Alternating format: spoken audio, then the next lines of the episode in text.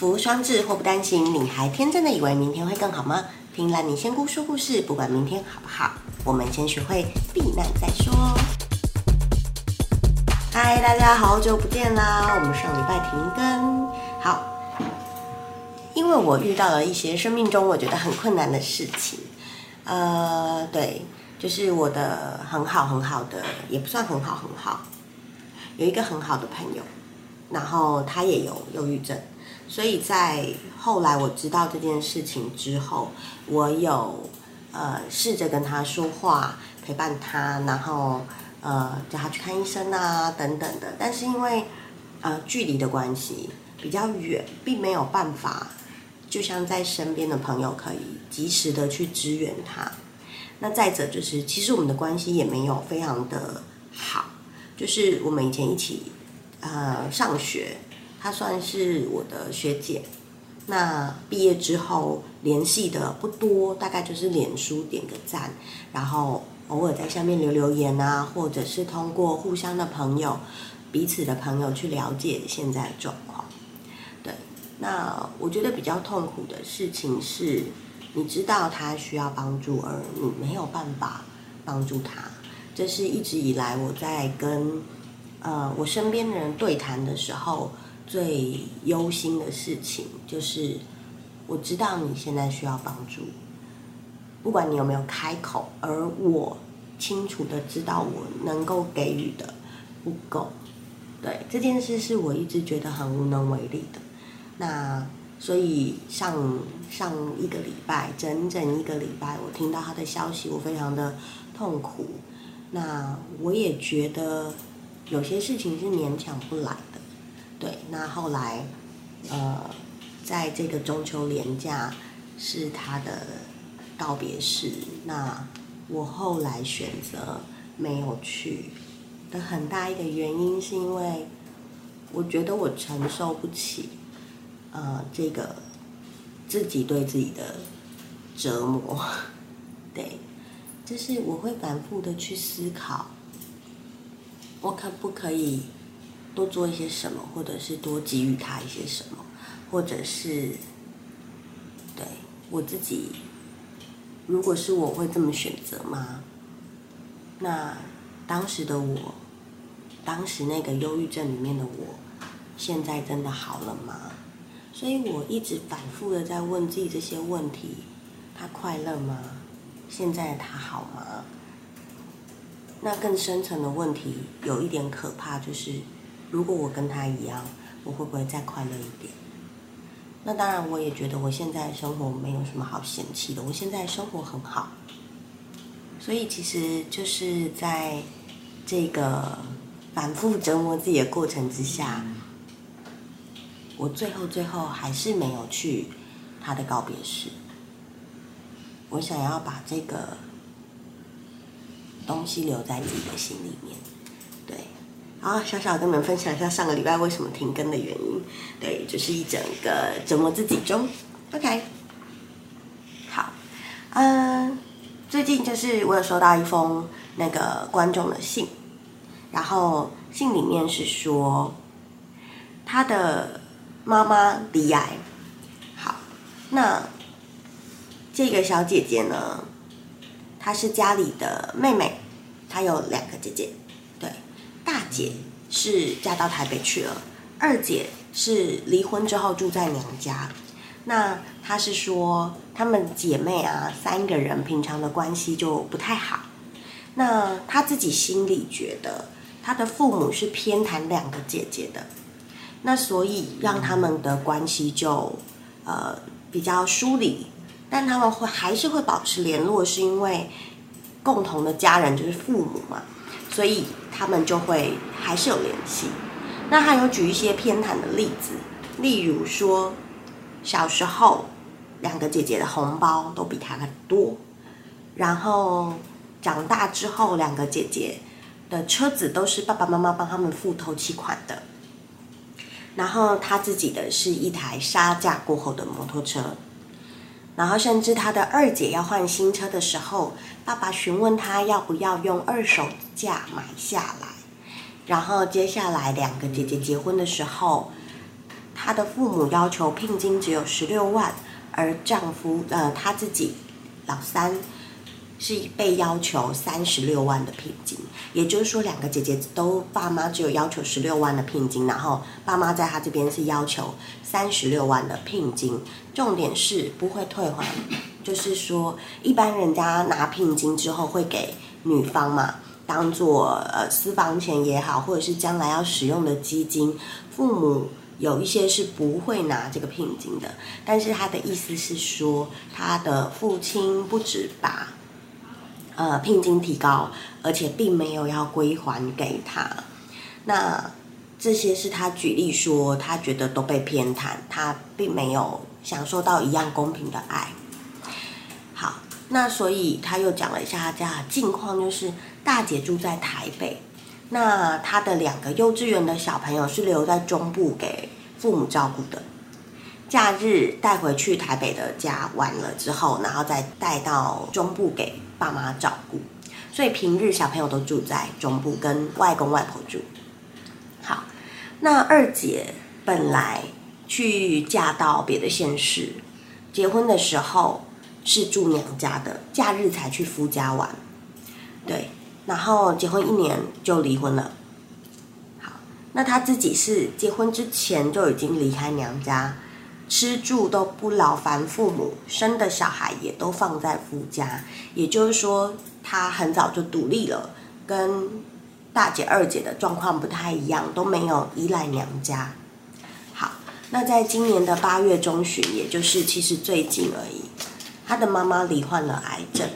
那两个姐姐呢，就精打细算的跟他联系上了，创了一个赖的群组，专门用来计算对于母亲的医药费、保健食品费，然后要平均分摊照顾。好，那三妹就是写信来的人，就说我对此感到不满。相较于两位姐姐，大姐的两个小孩都留在娘家给家人照顾，二姐则是吃家里住家里。然后为什么要用孝道之名强迫我来付这个费用？那他又讲到一些事情，例如说，他妈妈呢曾经在他九岁的时候，陆陆续续的用这个女孩子的保单来借款，那并没有还完。他在一百零八年的时候拨款二十多万给我的母亲，但我母亲并没有把结借款结清。还剩三万，所以呢，这个保单的利息就不断增加，每天每年吧，六点五趴的利率增加他的负债，每天有点太六点五趴，每天六点五趴高利贷，对，好，总而言之呢，重点就是他妈妈用他的保单去借款，然后也没有还清，然后就让他在那边滚利息这样。那最后，因为他这样的心情下，他有告诉他两个姐姐。说，哎，你们两个消耗家里的资源比较大，那是不是怎么样之类的？然后两个姐姐就不理他，直接去告诉爸妈说，他的妹妹破坏了家庭的和谐跟爱，斤斤计较。然后因为他提出了他觉得不合理的地方，所以两个姐姐把这个三妹给封锁了，在 FB 跟 IG 都封锁了。好那三妹说，以子女的角度，母妈妈生病，她当然是很难过。可是他也生气，觉得爸爸妈妈偏心，然后两个姐姐很无情。他不知道接下来他应该要如何是好，所以他想要求签问一下病况，跟两个姐姐目前撕破脸的状况。好，以我个人的角度啊，我觉得两个姐姐就算了，因为。反正我们本来联络就不多嘛，你也不需要去跟他们联络。那父母的部分，呃，我觉得缘分一场。你说他比较没有那么爱你，但他毕竟也把你养大了。那你也可以选择没有那么爱他，可是做了基本的回馈，这是我的立场。我所谓的基本回馈就是，你不要去管他到底需要多少钱，你管你能给多少钱。你如果一个月支持家里。哦，五千块你觉得是极限，那你就给家里五千。如果你觉得给家里一万你 OK，那你就给家里一万，养病也好，养父母也好。那我觉得能力所及的去照顾你愿意照顾的部分。那我会觉得过去的事情就放下，因为有时候父母并不知道他们自己偏心了，或者他们知道，但是他们就是偏心。但是你现在已经自己有了小孩，然后有了老公，有了你的生活，你不需要再把你所有的框架跟父母全部都绑在一起。我必须说，例如说，你看，听起来你的老公、你的小孩都是都是能够支持你的，所以你要烦心的就是你要跟这些让你烦心的人隔离开来。例如两个姐姐，眼不见为净，就干脆就这样，老天爷让他们封锁你，搞不好就是想要让你清。对，所以其实我觉得未必不好。那。至于母亲，你可能带着一点埋怨，或父亲带着多少都会带一点埋怨，我觉得没关系的。但是就做好自己的生活就好了啊！反正我我能够给家里多少我就给，那不能也没关系，就是量力而为。对，没没有一定要多孝顺到每个人都要出多少钱，你出你可以的钱，你愿意的钱，这样就够了。好，来帮你抽签喽！好，那你没问题。问题是你让我回来了。哎，对啊，我讲到这个，我剪了短头发，清爽真的。好啊，我要拿出我新型的签筒。好，那我们就帮 Summer 来抽一下签，然后看看他这个问题应该要怎么解决。好，抽到第二手假引签。假引签呢，它的挂头是。唐太宗令武媚娘赏花，唐太宗令武媚娘赏花。好，那这个呢？它的挂头出处其实是借用了《三国演义》的赵子龙长坂坡救阿斗。赵子龙长坂坡救阿斗，所以他的故事其实是在讲赵子龙去救阿斗的故事。好，呃，曹操啊，跟刘备就是那当时三国就是在打仗嘛。好然后呢，呃，那个时候是东汉末年，在长坂坡那一战，曹操军在荆州当阳附近的长坂坡追击刘备的军。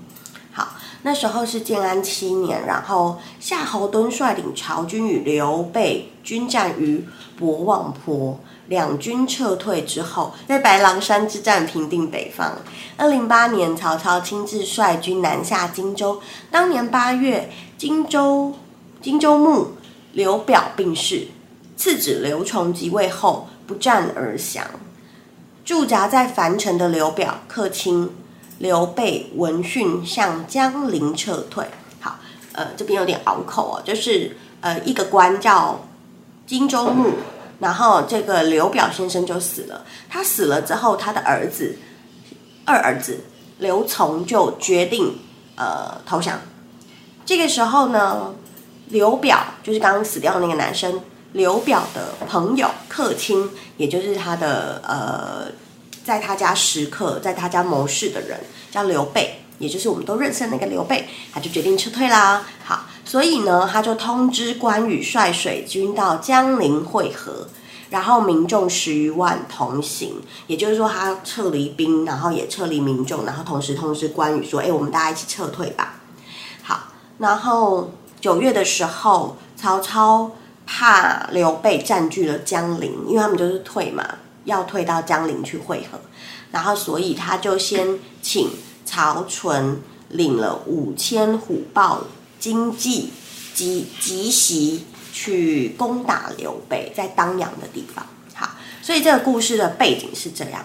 所以呢，当时他们就是刘备跟曹操大战在长坂坡上，然后刘备兵败了，所以人呢，那个当地的人民就要撤退嘛，逃走。好，然后那个刘备的妻妾甘夫人跟糜夫人。还有他的幼子阿斗在人群中走散了，然后赵子龙就发现阿斗走失，心急如焚，单枪匹马的深入曹操大军中寻找阿斗，结果发现三人身陷敌营，就是甘夫人、跟糜夫人、跟阿斗三个人，其实是在曹操的军营里，所以他就要救这三个人，赵子龙要救这三个人。但是因为糜夫人的伤势很严重，所以糜夫人就投井自尽了。好，那曹军就是一步步逼近，所以赵子龙当时就是身怀阿斗，就把他绑在怀里，然后又奋战，然后拿着他的剑这样就奋战。枪，枪，对不起，我同事纠正我是枪，赵子龙的枪。所以他就是体力不支，然后张飞及时出现来把赵子龙也救走，所以赵子龙终于救回了阿斗。这样，对这一个在那个刘德华的那个赵子龙卸甲那一部戏里面，我那部戏名叫什么我忘了。总而言之，赵子龙救回阿斗这件事是他生平很大的一个功绩哦。对，然后非常的忠心不二。这样，好，那如果对应到。呃，summer 的状况来看的话，啊，我先念签诗的内容，每次都忘记。于今此景正当时，看看玉图百花开。若能遇得春色到，一洒清疾脱尘埃。好，于今此景正当时，看看玉图百花开。若能遇得春色到，一洒清疾脱尘埃。OK。好不，呃，基本上我觉得抽到这支签是有一个呃大展宏图的意思，在春天过后，对，那但是因为你问的是其实是你的运势跟家运的部分，好，那如果跟运势的话，那就跟春天不太有关系了。然后这里面有讲到说，因为这里面有几个角色嘛，就是阿斗是被抓走的。然后，哦，这里还有一个故事，小故事。曹操军中飞虎出，赵云怀内小龙眠。无有抚慰忠臣意，故把青娥指马前。对，他是在说刘备当时的情况，就是一边是国家的大臣，一边是自己的儿子，所以呢。刘备只能摔子收人心，就是要把他儿子摔死来收收服那个收服他的大将的心哦。